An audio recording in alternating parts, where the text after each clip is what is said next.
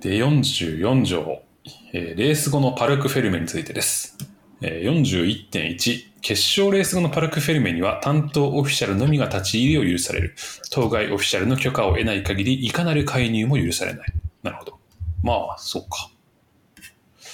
で、えー42 44.2、パルクフェルメを使用する場合は、パルクフェルメ規則がラインからパルクフェルメパルクフェルメ入り口までの間における範囲で適用される。どういうこと？パルクフェルメ？入り口まで？ラインってどこ？ラインってコントロールラインででき定義されてますっけ？ post race parc fermé っていう項がありますけど、パルクフェルメを between the line parc fermé entrance って書いてますね。ああー、なるほどね。パルクフェルメレギュレーション will apply in the area between the line and パルクフェルメエントランス。もうそれはわかるけれど、うん。ザ・ラインだから、なんだろう。コントロールラインかな。確かそういう定義だったと思いますう。んあ、そうなんですね。うん。そういうこと？そういうことか。使用する場合は、なるほど。これ、レースディレクターノートってやつを見ると、たまに出てたりしないかあな。はいはいはい。パルクフェルメ。これか。なんかその指定ガレージエリアって書いてある、そこがパルクフェルメなのかな？ designated エリ garage areas ってやつがあるんですけど。まあ、そこの範囲内で、その44.1の担当オフィシャルのみが入れるエリアが区切られてるっていう。ことですかね。うん。うん、で、まあ、ちょっとそういうことにしましょうか。で、パルクフェルメは 許可を得ていない、あるいかなるものも立ち入らないように保たなければならないと。はい。これ、レース後のパルクフェルメってあの車がギシギシに詰められてるとこですよね、きっと。そこですよね。うんはい。うんそこですよね。うん。まあまあまあ、だから細工されないようにしてますよということですね。うんうん。うん。はい。じゃあ次、あと、いよいよ2つですね。45条が順位で、46条が表彰式と記者会見。うんで、45条の順位。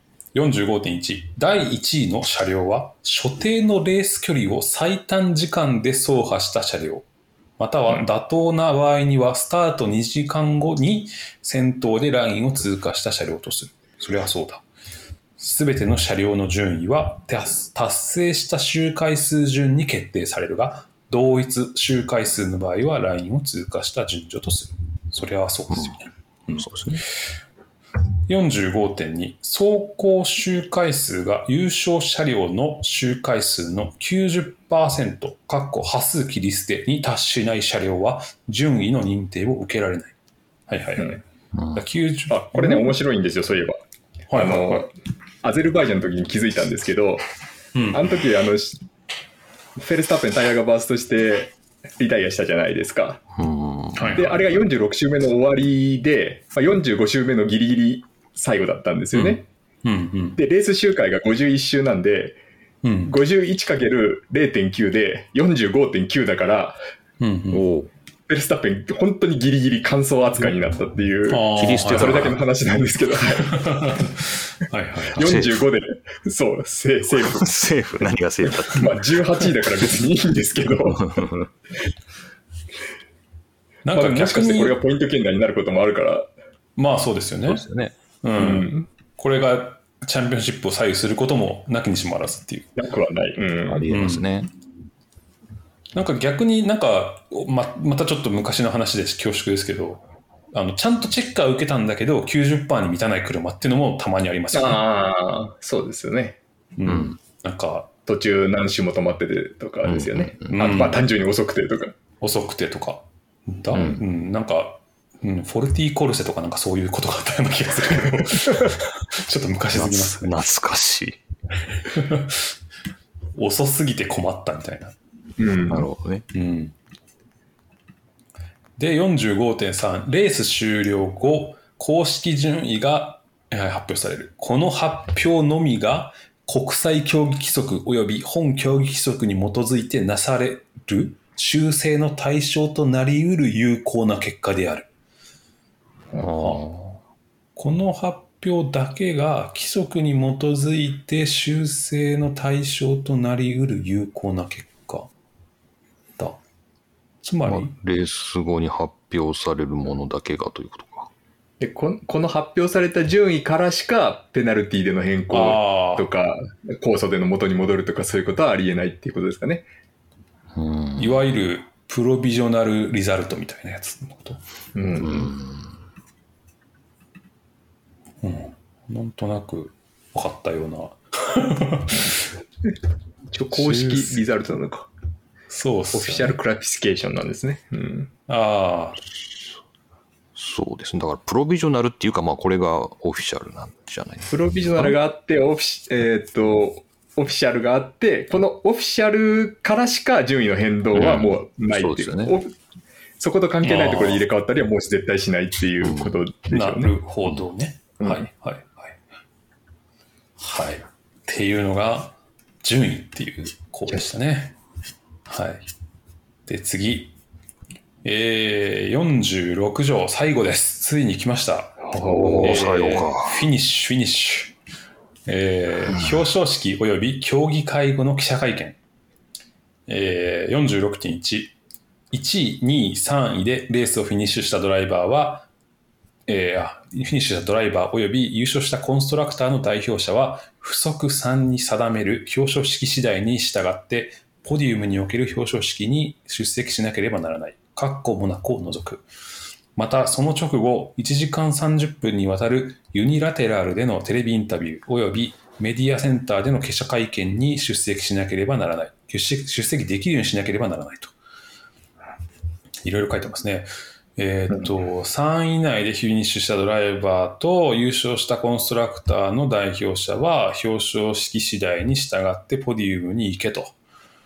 で、モナコは除く。ちょっとまず、うん不足3に定めるってとこ気になるんで、不足3を見てみましょうかね。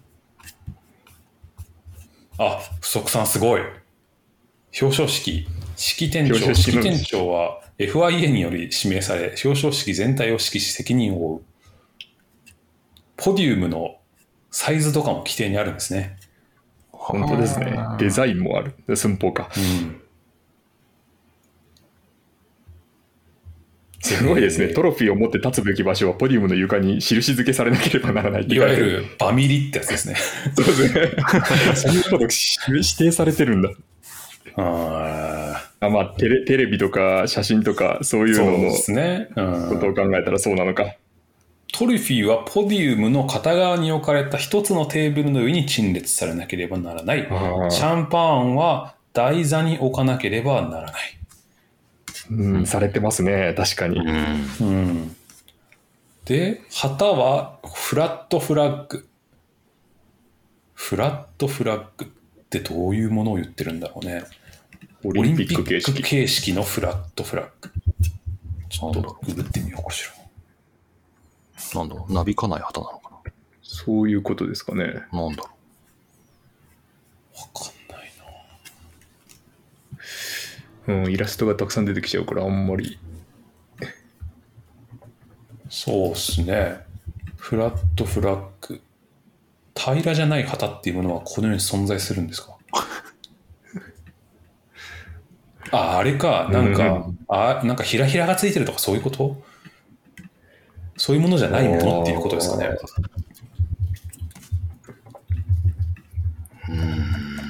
わかんないですね。ポディウム構造の後方に旗係員用の最低50センチの空間がなければならないって書いてますね。へえ。なるほど。今なんかもあの液晶みたいに出てますけどね、ねひらひらそうですもんね。ううんん。で、床はえーポディウム及び踏み段は緑色あるいは、これは何て読むんですか？根性色。根性色？根性。まあ、紺とか青のカーペットで覆われていること。うんうん。緑か青なんですね。緑。うん。確かにレッドカーペットではないですね。うん。緑のイメージ強いな。緑のイメージありますね。うん。うん。で、まあ、その、床の色まで指定されてて、あと国歌は、えー優勝ドライバーと優勝チームの国歌が推奨される。推奨なんだ。はい。そうですね。歌われてはいない。ドライバーとチームの国籍は FIA によりオーガナイザーに通知されと書いてますね。うん。彼は何人ですっていうことがちゃんと伝わっているということですね。えー式典長により始められる国歌がテレビ放送につながるオーディオ機器で明瞭に聞こえるよう適切な音響装置で設置されることと。ここまで書かれてる。何なんだろうね。すごいね。で、シャンパンシャワーが開始されるときに音楽が、えー、そうされること。これは、受賞者がポディウムを去るまで開始されるべきではない。なるほど。どういうこと？ゲストが去るまでやるなというこああ、とですそういうことか。そういうことか。ああ、はいはいはい。ね。うん、音楽は指定されてないから何でもいいんですね。カルメンじゃなくていいんですね、実は。カルメンの、そう前奏曲じゃなくてもいいってことですね。うん。ここれはやっぱりあれかな、まあ、貴賓、うん貴賓の方にシャンパンをかけるようなことがないようにみたいな配慮ですかね。そういうことっぽいですよね、これ。つまり逆に言えば、き受賞者がいつまででも居座ったら始まらないってことですね。そうですね。だから、はけてくださいって言われるの。はけてくださいって言われてるってことですね。。はけてっていうのが出るんじゃないですか。これもし授与者が私もシャンパン浴びたいですって言ったらどうするんですかね まあ、それぐらいは認めてくれるんじゃないですか。認めまあまあ、彼が良いと言ったからみたいうん。そうですよね。あり、あって、あっても、過去、例があっても良さそうなもんですけどね、なんかね。そうですね。な。うん。で、表彰式の実況解説がテレビカメラ用の台から 一般講習に向けて放送されること。これレギュレーションに書かれてるんだ。表彰式の実況解説が？うん。大かあだからこれ要するに放映する人はちゃんと表彰式まで放送しなきゃダメっていうことでもあるままあ、そうっすよね。わけですよね。まあ、まあどっちかっていうと、その設備というか、あの放送体制のことをあそういう意言っているだけかなとは思いましたけど、あでも、なるほどあそそうそうとも取れなくないですよね。その、うん、レースの中継一旦始めたなら、あの表彰までとあの放送しろよとも言う言ってないとも言い切れないかなという。そうですね。契約はそうなってる可能性高そうですね。う。うんんこの式次第は意外とすごいな。長いな面白いですね。トロフィーのことも書いてあって、優勝ドライバーと優勝コンストラクター、および2位、3位のドライバーに渡されますと。で、トロフィーは、えー従来からのカップ形態でなければならずって、そんなことないトロフィー結構ある気がするけどね。なんかコースの形してるとか。うんで、フォーミュラー1のロゴが入ってるとか、大会の正式名称、順位うんが入ってる。あと、高さは50センチ以上、65 65センチ以下。で、2位、3位のドライバーのやつは、えー、と35センチ以上、45センチ以下だから、まあ、同じサイズになることはないです。で、トロフィーの重量は、意外とちっちゃいですね、2位、3位はね。ねえ。うん。5キロ。で、5キロ。トロフィーは5キロを超えてはならない。で、損傷なく輸送が可能でなければならないっていう。はい。なるほこれね、あの、F1 じゃなくてインディーカーなんですけど、はいはい。5、6年前にセバスチャン・ブルデが優勝したときに、あの、渡されたトロフィーが、あのはは、まあ、上がガラス。かなんかでできてて、で、下が台座なんですけど、それが、はいあの、接着されてなくて、あ、取れた分離可能なデザインで、はいあの、はいはい普通に持ち上げようとして上全部落とすっていうようなことがありまして、それで割ったんですか、あれ。そうか、完全に落っことして割るっていうことがあって、な。セパレート形式のトロフィーだったんですね。そうそうそうそう、で、それくっついてると思って 扱ってああ、それはよくない。落っことすっていうこともあったんで、はいはい。これは損傷は起こる、起こりうるかもしれないですよね。そうですね。デザインが良くないですね、それはね。うんうんで、えーっと、式次第も一応書いてあって、トロフィー授与のために3名のみがポディウムに上がること。はい。例外的な状況にのみ式店長がこの数を4名に同意することができる。うんで、警官、ボディーガード、あるいは式店長に許可されないものはポディウムに上がれないと。で、式店長はテレビ及び公衆への実況解説者にトロフィー授与者の氏名を告知する。なるほど。はい、はい、はい。ああ、なるほどね。だから、まあ、基本、サッシャさんだったり、あのアナウンサーだったりっていうのは、授与者の名前を基本知っているはずだということですね。まあ式店長だから、その会場で仕切ってる MC みたいな人なんですかね、これ。テレビでも書いてありますからね。テレビ及び公衆への、まあだからテロップは出ますよね、少なくとも。あそれはそうですね。告知してるから、あれは告知なんじゃないですか。なるほど。テロなるほど。テロップ出して。さすがに別系統で連絡はしないうーん。か。うん。式店長はポディウムのトロフィーに置かれた側にいなくてはならない。トロフィー授与者はその逆側にいる。はあはあはあはあ。ああ、なるほどね。ああ、そうか。だから、式店長がトロフィー授与者に渡すんだ。で、んですよね。で、授与者がドライバーに渡すんですよね、これ。そういうことですよね。そうですよねそうで。す。そうです。そうですね。だから一応授与者が式店長からトロフィーをもらうところも一応流れるんですよね、テレビにはね。うん、流れてますね。ああ、そういえば流れてますかそうですよね。うん。うんあれはちゃんとプロトコル化されてたんですね。されてるんですね。ですね。うん。うん。で、テレビカメラの位置とかも書いてあって、ポディウムと同じ高さの真向かい側であると。いかなる場合もテレビカメラもてポディウムに上がってはならない。そこまで書かれてる。うん。まあ、ばっちり狙えよということですね。で、パルクフェルメはポディウムに直行できるよう、可能であればその直下でできる限りポディウムに近い位置に設置されなければならないと。で、全車両がコントロールラインを通過し合えた直後、コース内に残された3位以内のドライバーを迎えに行くため、コースカーがトラックを周回しなければならない。なるほど。ああ、だから、ああコースに3位以内のドライバーが止まっちゃったっていう時には、トラックを迎えに行かせると。ああ、なるほど。なあるほどココースカーを迎えに行かせるということですね。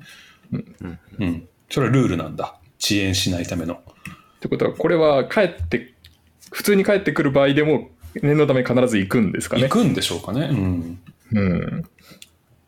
まあ、メディカルカーとかがね、ざーっと行きますよね、とりあえずね。大体。確かにそうかな。うん。で、ドライバーはパルクフェルムにて遅滞なく行動しなければならない。式店長により指名され、無線連絡のつく者が、つく者1名が責任を持って、えーパルクフェルメ、うんとすんげえこと書いて、すんごい誤字ですけど、これ。えっ、と、パルクフェルメとに、パルクフェルメから、えっ、と、コンストラクターの責任者とドライバーをポディウムに連れてこいよと書いてますね。うん。うん。すごい誤字なんで、ちょっと、なんとも言えないすごいですね、これ。うん。なんか、すごいですね、これ。消し忘れかな。消し忘れ。で、式店長に許可を得た者だけがユニラテラルでのテレビ会見終了前にドライバーに接触することができる。ああ、なるほどね。うん。うん。まあ、家族だったりとか、まあ、家族も最近はいないか、なんか、チーム関係者とかですかね。うん。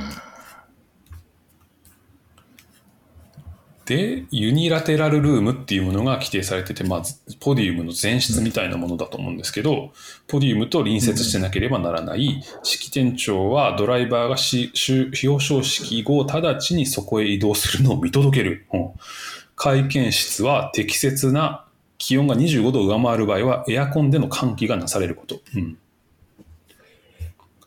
まあ、最近、ここ映んないですけど、あの、下でインタビュー受けちゃうから、あ、そっか。今、オープンエアでやそうですよねっ。てるか。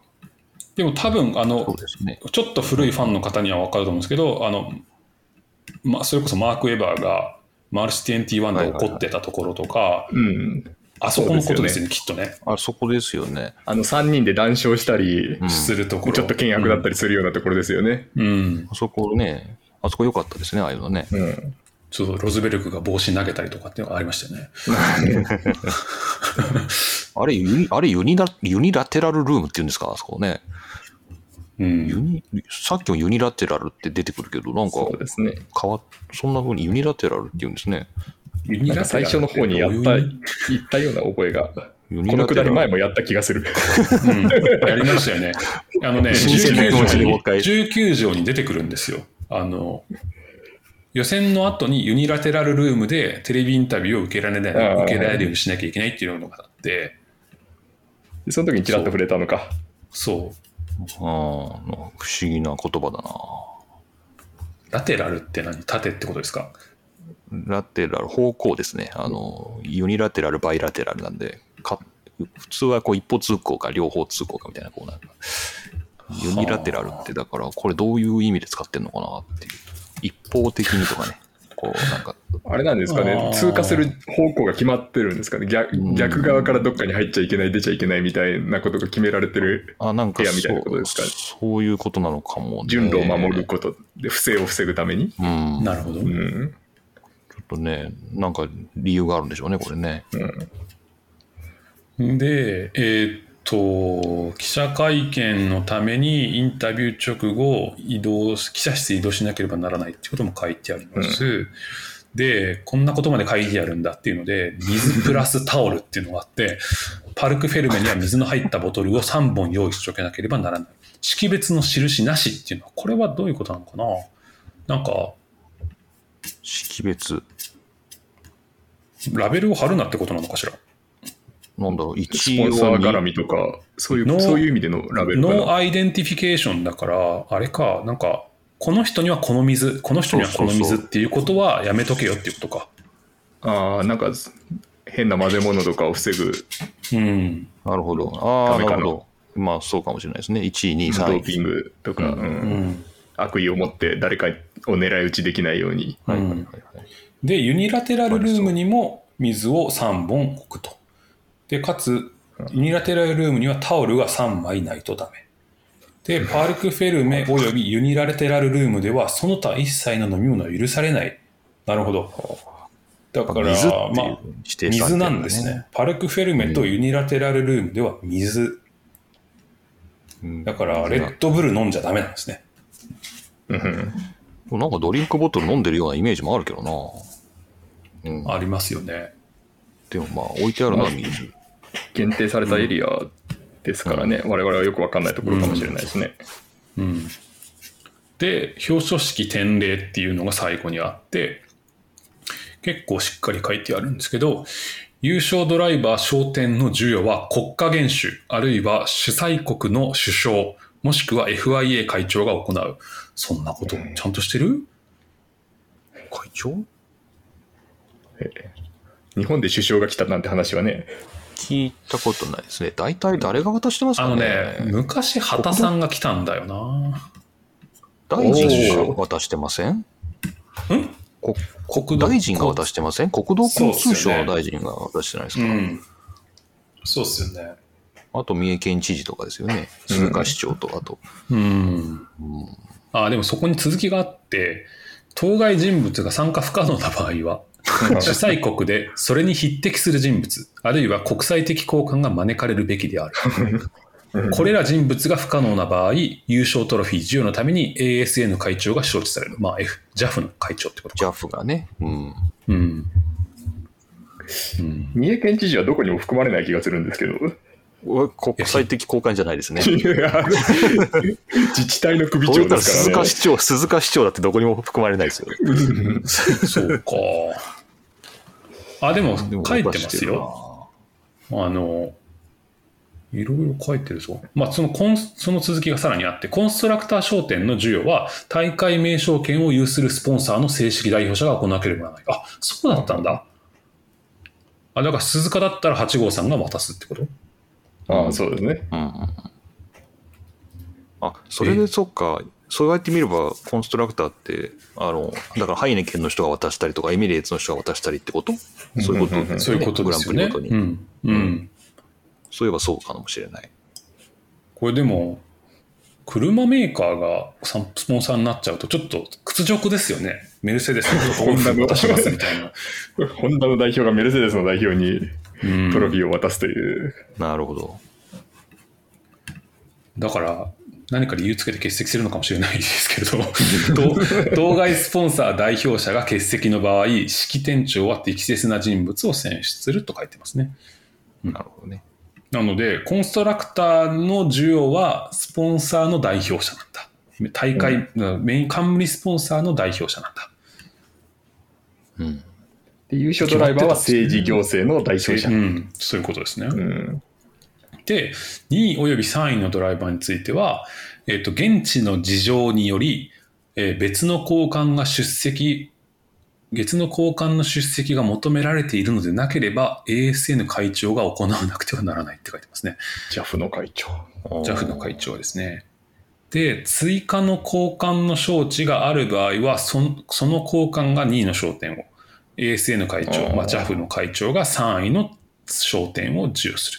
ASN 会長の出席が不可能であるか、あるいは優勝ドライバーへの授与者となっている場合、式店長が適切な代行人物を選出する。なるほど。まあ、何らかの形で JAF 会長は出てきてほしいって感じなんですね、これ。ASN 会長は。そうですね。ぽいですね。で、表彰式に招致される人には、えー行う、従うべき式次第に関する明確な指示のなされた招聘状が出されること。うんはいはいはい。ちなみにこれはまあモナコを除くなんで、まあ、モナコだけは国王がやったり、あの、お妃がやったりしますよね。そうですね。うん。そうか。日本の場合、これ、皇室の方々はあんまり、こう、厳密に言うと、入ってこないうん。ラインナップになりますかね。そうですそうですね。ここうんには。国家元首主、あるいは主催国の首相ってなると、うん。そうですね。まあ、元一首で応はない。元首ではないということになるはずだし。まあ、イギリスの女王も入らないですかね。うんうん。ああ、そうか。別に元首じゃないし。あれ？でもね、き昨日、一昨日シューマッハのドキュメント見てて、あの、うんうん。ドキュメンタリー見てて、イギリスグランプリってダイアナ妃が渡してるシーンがありましたね。ああ。何人に入るんだろうね。まあ、元首っていうのも難しいところでしょうけどね。うん日本とかイギリスみたいな国だと。まあまあ、そうっすよね。うん。うん、儀礼的には元首でもいいみたいなこともあり得るだろうし。まあ国際的交換っていうのは、これはもう、なんか、政治家さんのことを言ってるんですか？まあでも、そそう、交換ですもんね。その前はでも、匹敵する人物っていうのがあるから、まあ、ああ、そうか。国家元首や首相に匹敵するって考えれば、まあ、皇室の方でも、ダイアナ妃でも、うんまあ、匹敵すると言えるような気がしますし、まあ、格としては、格式としてはもう十分すぎる十分ですよね。人たちですもんね根幹は政治家だと思いますけどね。うん。うん。なるほど。これが式次第。表彰式の。すごいですね、プロトコル。こういうやっぱプロトコルが定められてるってところがなんかすごいですね。ヨーロッパっぽいですね、なんかね。なるほど。うんすごいな。っ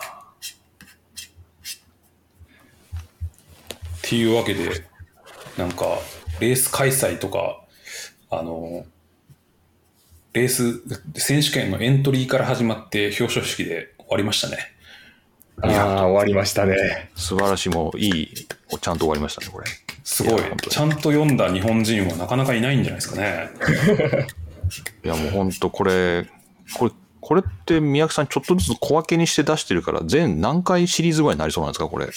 えっとね、今、ちょうどもうすでに14回と20か出てますよね。あ、そうそうそう。えっと、15をこの間、あ、来週出るのかな？なので、あとこれを3とか2に割ると、まあ、17、8にはなるって感じですかね。いやー、ー対策だな。ちょうど1年のグランプリぐらいですか。あ そうですよね。で、それ1個1時間だとしても、17、8時間かかったっていうことですよね。すごい。これ、聞いた人1000円ずつ払ってくんないかな。1000円は高いんじゃないですか？1000円は高いか ?1000 円は高いか ?100 円ずつぐらい払ってくんないかな。すごいな。いやいや。いや、これはすごいですよ。まあ、なんせ、この朗読した三宅さんがまずね、一番すごいですよな本当ですよね。日本語で声を発声して全てのレギュレーションのあ確かに文言を発声した初めての日本人かもしれない。連続下に そう、初めての。あ間違いなくそうですよ。うん F1 レギュレーション初めてかもしれ音読者ということですね。そう、JAF すら音読はしてないと思いますよ。やってないでしょうね。そう。スーパーライセンスくれないかな。これね、なんか、あの、デリゲートじゃないけどね、オブザーバーに 入れるといいチですよね。ェチェッカーフラッグでもフラッシュくんじゃないですかね。そうそう、すごい、うん触れそうな気がする。ちなみにまあちょっと不足もちょっとサラサラっと舐めていくとですねまあ難しいパワーユニットとかはまあ別としてあのエントリーフィーのこととかですねうん1ポイント5563ドルもらえるらしいですよあ違うえ払うらしいですよそれもここに書いてあるのか。えっとねな60ページに書いてますけども不足7ですね。60ページ。不足7ですねはい7ですね。不足7こです、ね、7。ふんふんふん5500。ということは今、レッドブルは300ポイントぐらい、350ポイントぐらい稼いでるわけだから、うん。まあ、168万ドル。ああ、だから1.5億ぐらい。5億円くらいフィーが増えてる。追追加を払わなきゃい追けないですね。加で払うと。うん。優勝した罰ですね。優勝した罰ってことですね。あ、これ、そっか、お金をたくさん払わなきゃいけないのか。そうですね。勝者は。まあ、その分たくさんもらってるんだろうけど。でちなみにですね、あの、うん。ファイナンシャルレギュレーションによると、この金額は予算制限には含まれないんですね。ずるいなぁマジで。そういうこと？あ FIA に今それ聞こうと思ったんですけど。そう。FIA に支払うお金は予算制限には含まれないんです。まあそう、まあ、そうしないと成り立たないか。まあそうそうそう。予算ではないということですね。まあ、もちろんあのチームの財布からは出ていくわけですけど、制限される予算には含まれていないと。なるほど、なるほど。なるほどね。なるほどね。あ、そうだ。このファイナンシャルレギュレーションのこの翻訳もこれ異形ですよね。こあ、やりましたよ。うちょっと頭おかしいとしか言えない。褒め、褒め言葉としてね。ありがとうございます。意外と短かったし、ただあの会計用語がさっぱりわからないんで、そこがね詮素人翻訳でそううんそこがちょっとなんかね、読みにくいですよね。それっぽい日本語にしただけで正確性はちょっとあんまり保証できないんですが、すごいな。この次これ読めってことかなと思いながら、こう。やります？読んでたんですけどねこれ結構 会計関係会計関係がね、出てきますよね。これ、宮城さんやる気やります？いやいや、や結構やる気でしたよやりたいなと思ってましたけど、難しいんで、これねせっか、く、せっかく訳したんだし、使おうみたいな。そうですね。でもこう読みながら構成していくと、こうさらにいいものになっていくっていうねあそれはぜひお願いしたいですね。そうか。うんそうか。そういうメリットもありますよね、全体的にはね。そうですね。そうですね。今度は DAO じゃなくて DNF さんに物申すみたいな。そうぜひ申していただきたい。絶うんなんでこの役なんですかねみたいなこ とですね。対ありますよ。それこそさっきあのレコグナイズ出てきたじゃないですか。はいはうん。うんあれ、あの、財務規則の方にも品質するんですけど、もうどうしたらいいか分かんなくて、とりあえず形状っぽいなって思って形状にしましたからね。ああ、なるほどね。利益とか損失をレコグナイズするっていう風にたくさん出てきて、認識ではないよなと思いながら。うん、でも JAF がやったら絶対認識にするよなと思いながらこなるほどね。うそれっぽい役を、な何をレコグナイズするです？なんなんか、えあの利益とか損失ですね。あ利益とか損失か。うん、まプロフィッず、トロスってですね。だからまあ処理するとか、その要するに会計上に認識したってことは、けその帳簿に計上したっていうことかなっていうような想像を働かせながらの役なので、うんそうですね。なんだろう。評価するとかそういうふうにいいきませんかね？評価。ああ、なるほど、評価。ああ、うん。みななんか誰かが、そう、みなす、あの、そう、承認するとかね。あの、あ法律でレコグナイズ使うときには、例えば彼を相続人にしましたとか、そういうのはレコグナイズあーそうですね、使う確からあーなるほど。あと評価もなんか、うん、なんか彼は本当によくやってくれたね、みたいな時にこうレコグナイズするっていううん。のがあるので、そういう評価とか、うん、認めるみたいな、そういうのかもしれないですね。じゃあやっぱその辺をあの物申していただくためにも、でもそこは、要はファイナンシャルレギュレーションのこう翻訳の完成度を上げていくっていう、こう、我々の行為の行き先はどこなん編ですか？集会議、構成会議ですね、これは。でもね、あの、あのまだほ実は付録を訳してないんですけど、まあ、全部で10 11条までしかないのでなるほど、なるほどで、。しかもほとんどね、手続きのことだったりするので、うんまあ、実はそんなにかかん、読んでもかかんない5時間ぐらいで終わるんじゃないかなっていう。うん長い、長いわ。こっちに、こっちに20時間費やしてるから、もうなんかだんだん麻痺してきましたけどね。そうですね。あーまあ、ちょっとやってみますかね、次回。そうですね、ぜひ。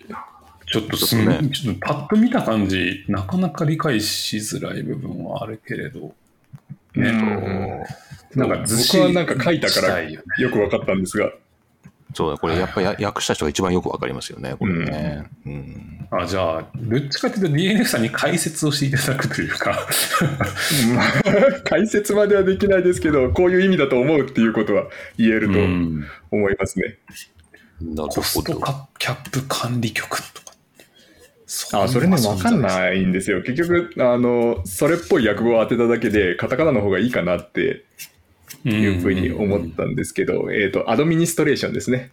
ああ、なるほどね。コストキャップアドミニストレーションン。監査委員会みたいな感じか。うん、でもね、委員会は委員会であるんですよ。コストキャップアジャスト、アジャんアデュディケーションパネルっていうのがあるんで、うん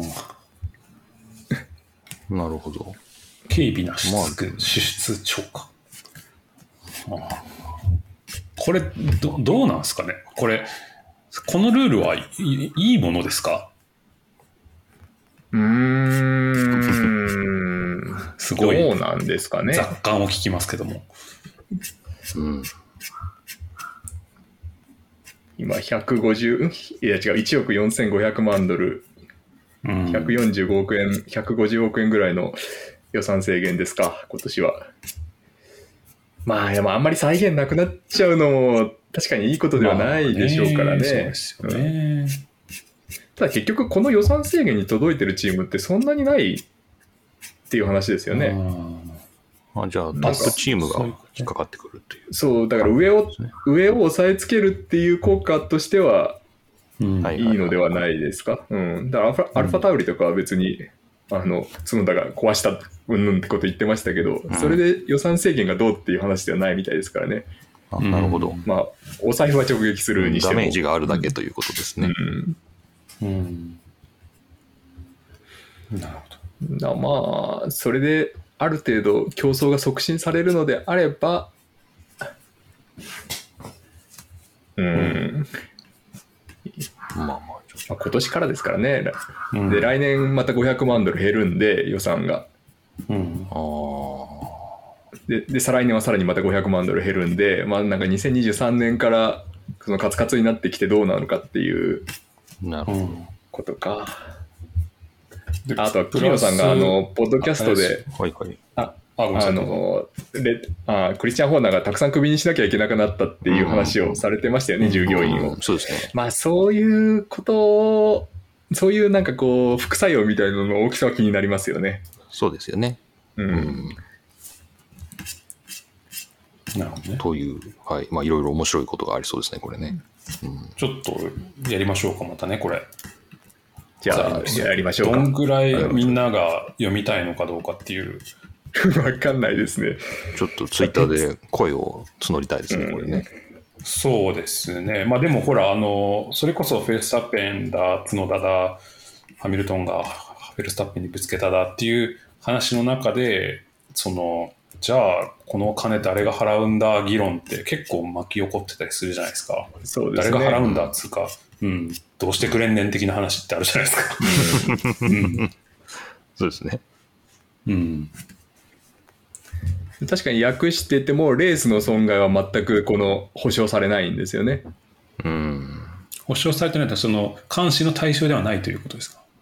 あ、いえ、えっと、だから、その、例あ、監視えばレーススで車を全そう全損させちゃって、また一から作らなきゃいけなくなったそのお金は、あはいのキャップに引っかかる、引っかかるんですね。そうですうん、よね。引っかかっちゃうんですよ。うん。スプリント予選は引っかからないんですけど、それはなんで ?FI があの好き勝手にやってるからってことですか？唐突に、あの、あれじゃないですか、あの決められたルールだったしそんないきなり、なるえあー1レース分増やされたのをやられても困るっていうことで、あそもそもスプリント予選がある時点で、その予算制限15万ドル緩和されるんで、なるほど、なあるほど。あ、なるほどね。まあ、あれはちょっと例外的なものだったんでしょうね。じゃあ、新人ドライバーはぶつけるならスプリントでっていうことですね。そうですね。あのいやいやいやいやいやいや。多分あのモンツァのガスリーリタイアしたじゃないですか。うんだあれは、はいはいはいあの除外されたはずですよ、された予算から。あうんなるほどね。その、なんて言うんでしょう。そこで、例えば、モンツァの予選で壊しました。それにはこんだけお金がかかりましたっていう証明が必要になるってことですよね。あと一応あのそのコストキャップ管理局が はい。そのあの評価するとああ。いうことですね。それをなんか頑張ってダマくらかせば、なんか、あの時、これもこれ、あの時に壊れたし、これもあの時に壊れたんだよねっていう、なんかなさそうですよね。あのよく出てくるのは納得っていうあの文言なんですよね、やっぱり。はいはい。そそこはやっぱりあのある程度こう審議を持ってちゃんとやらないと、うんいやダメだって言われちゃうんじゃないですかね。なるほどね。うん、いやー、大変だな、FIA も。だって、管理人員がめちゃめちゃ増えるじゃないですか、こんなの。そうですね。いや各チームも大変じゃないですか、こういう報告書作って、まあね、そうですよね。うん、提出して、提出期限に間に合わなかったらペナルティーでって。いやー。なるほど。じゃあ次はちょっとこれを攻めますかね。やってみましょうか。うん。三宅さんに全部を音読した、また第一号になっていただいて。そうですね。果たしてこれは JAF はやるのかな？わかんないっす。逆に JAF に提供してみますか？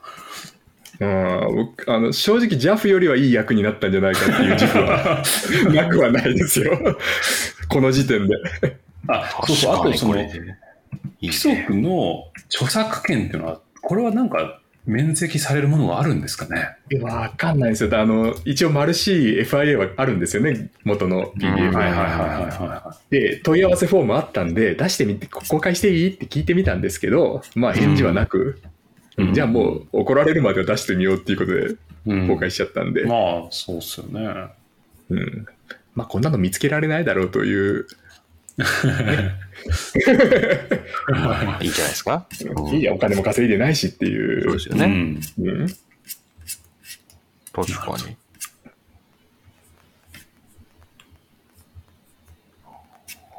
あ、だいたい、あ、三宅さん12時半になりました。あ、そうですね。はい。